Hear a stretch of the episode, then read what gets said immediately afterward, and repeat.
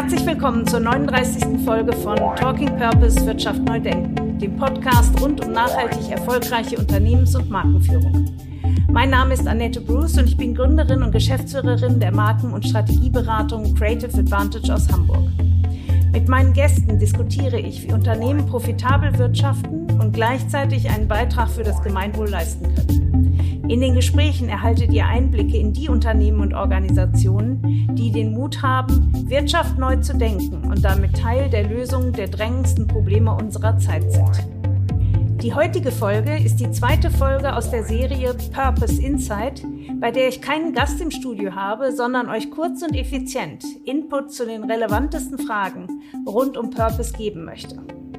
Mein Thema heute?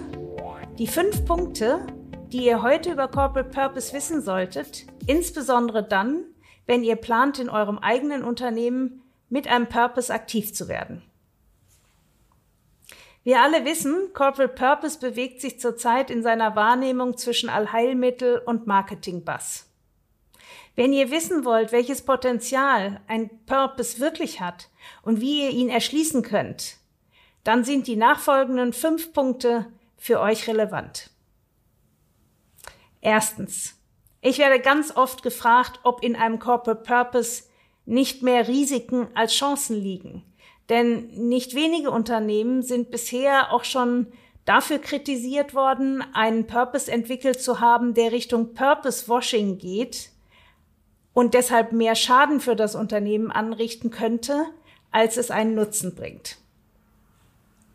Ich sehe das anders. Ich glaube, in jedem Fall bietet ein Corporate Purpose mehr Chancen als Risiken für euch. Insbesondere nachwachsende Generationen stellen an Unternehmen vehement die Frage nach der Sinnhaftigkeit des wirtschaftlichen Tuns. Immer mehr Menschen suchen gezielt nach Produkten, Unternehmen und Dienstleistungen, die nicht nur Shareholder glücklich machen, sondern ihr Selbstverständnis aus der umfassenden Befriedigung der Bedürfnisse aller Stakeholder ziehen. Hier gibt es bereits zahlreiche Beispiele von Unternehmen und Marken, die durch entsprechendes Handeln ihre Marktposition und auch Wettbewerbsfähigkeit verbessern konnten. Denn Kunden und Konsumenten honorieren intrinsisch motiviertes Engagement und belohnen es entsprechend. Ich denke hier nicht nur an Vorzeigeunternehmen wie Patagonia und VD, sondern auch und insbesondere an Unternehmen wie Elobau, Lenzing oder Ecosia. Alle Links zu diesen Unternehmen findet ihr übrigens in unseren Show Notes. Marktseitig lassen sich Potenziale zur Differenzierung realisieren, um Risiken von Austauschbarkeit und Preisdruck zu mindern.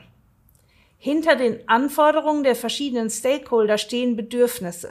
Und diese Bedürfnisse sind wiederum neue Felder für Innovationen. Außerdem steigt durch einen Purpose die Attraktivität für Mitarbeiter und Investoren. Dazu komme ich auch später am Beispiel von VD nochmal im Detail.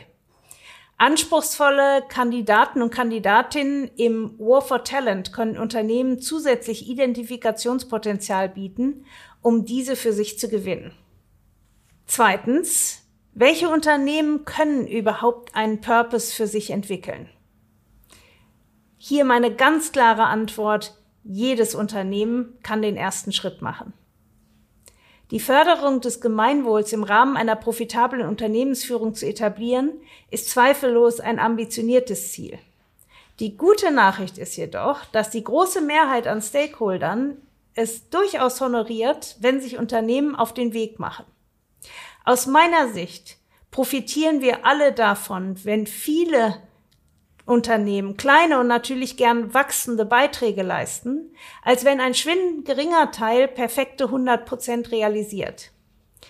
Ich denke, wir sollten großzügig sein mit denen, die versuchen, Wirtschaft neu zu denken und die Erfolge mit ihnen feiern, anstatt vielen den Weg dorthin grundsätzlich abzusprechen, weil sie noch nicht die 100 Prozent erreicht haben.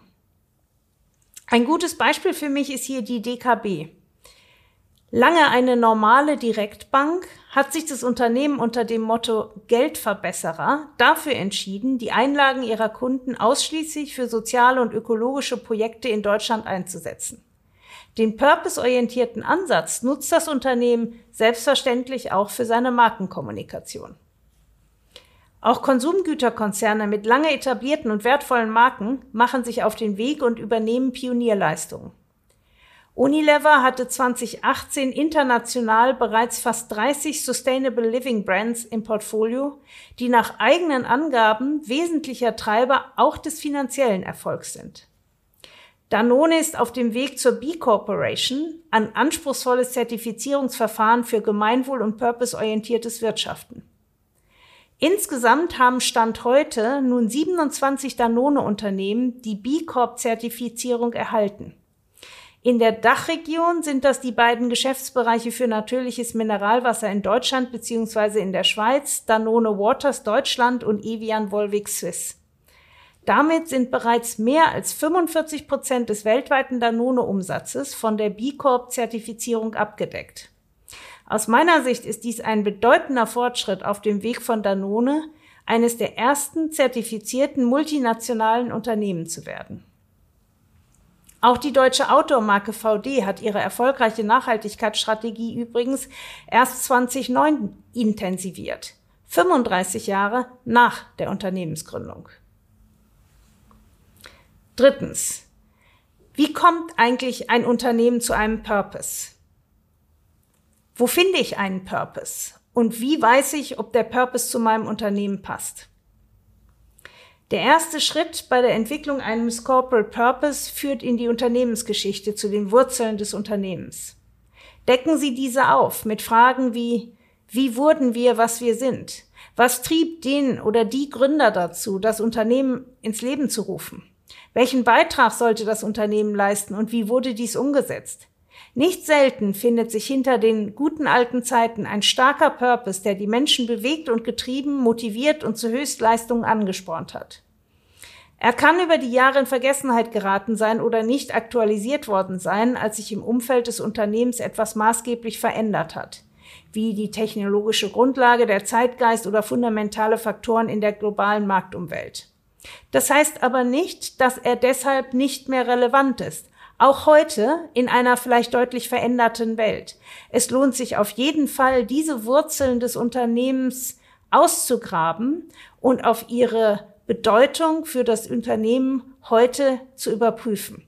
Oftmals findet sich ein wirklicher Corporate Purpose in der DNA des Unternehmens bereits versteckt und es erfordert viel Neugier, Interesse und Forschungsarbeit, um ihn freizulegen und um ihn dann wieder für das Unternehmen nutzbar zu machen. Ein beeindruckendes Beispiel für die Langlebigkeit und Kontinuität eines Corporate Purpose ist die DNVGL. Das Unternehmen ist die weltweit führende Klassifizierungs- und Zertifizierungsgesellschaft sowie ein bedeutender Beratungsdienstleister für technische Sicherheit und Risikomanagement. Das Unternehmen, das 2013 aus dem Zusammenschluss der norwegischen Det Norske Veritas und des germanischen Lloyd entstanden ist, verfolgt seit der Gründung vor über 150 Jahren den Corporate Purpose to safeguard life, property and the environment. Noch immer treibt dieser Gründungspurpose alle Geschicke des Unternehmens. Auch wenn die DNVGL durch wechselhafte Zeiten gegangen ist, der Corporate Purpose wurde nie in Frage gestellt.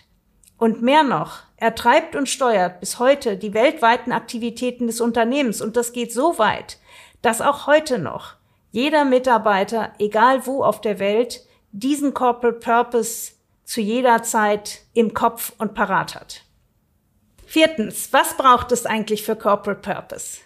Die Antwort, die ich euch hier auf den Weg geben möchte, ist vielleicht die überraschendste von meinen fünf Punkten.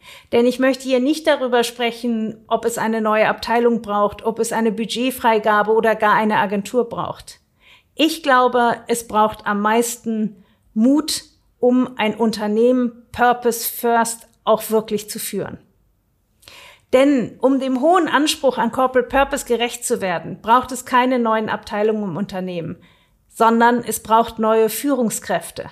Brave New Leader, die es wagen, neue Wege zu gehen und die Verantwortung dafür auch zu übernehmen. Denn für alle, die sich auf den Weg zu einem Corporate Purpose machen wollen, sei im Vorfeld gesagt, es ist eben nicht mit einer von der Agentur hübsch umgesetzten Kommunikationsidee getan. Für Purpose kommt es auf den Einzelnen an und der braucht viel Mut. Durchhaltevermögen und eine starke Vision, um ein Unternehmen Purpose First zu führen. Für Purpose braucht es Führungskräfte, die sich herauswagen aus den gelernten Mechanismen der kapitalistischen Marktwirtschaft, um neue Wege zu gehen. Es braucht Führungskräfte, die die Visionen, Ideen und die Kompetenzen haben, Wertschöpfungsketten in einer Art neu zu denken, über die Wirtschaft und Gesellschaft wieder zusammenwachsen, um gemeinsam die großen Probleme unserer Zeit zu lösen. Denn ein Purpose, der nicht in die Wertschöpfungskette eines Unternehmens integriert ist, hat per Definition keine Zukunft. Ein Purpose, der Geld kostet, läuft große Gefahr, in schlechten Zeiten eingespart zu werden. Läuft er doch den Profitzielen entgegen. Nur wenn ein Purpose untrennbar mit der Wertschöpfung eines Unternehmens verbunden ist, kann er sein wahres Potenzial entfalten.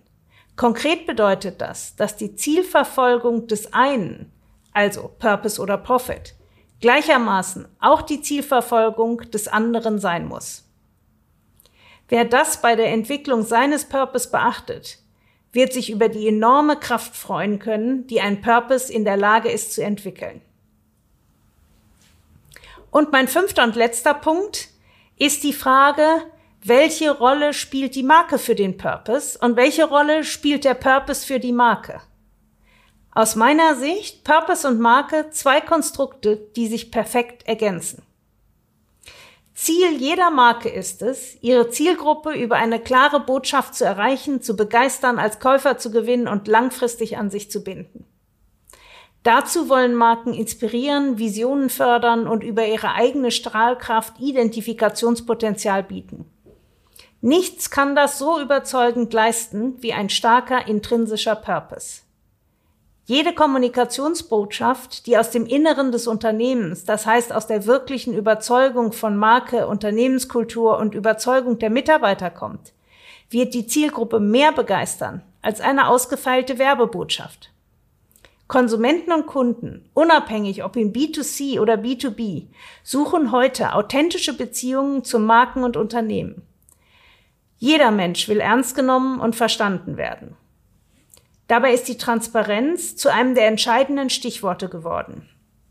Kunden und Kundinnen wollen wissen, wer und was hinter einem Produkt steht, woher es kommt, welchen Weg es gegangen ist und wer an seiner Erstellung beteiligt war.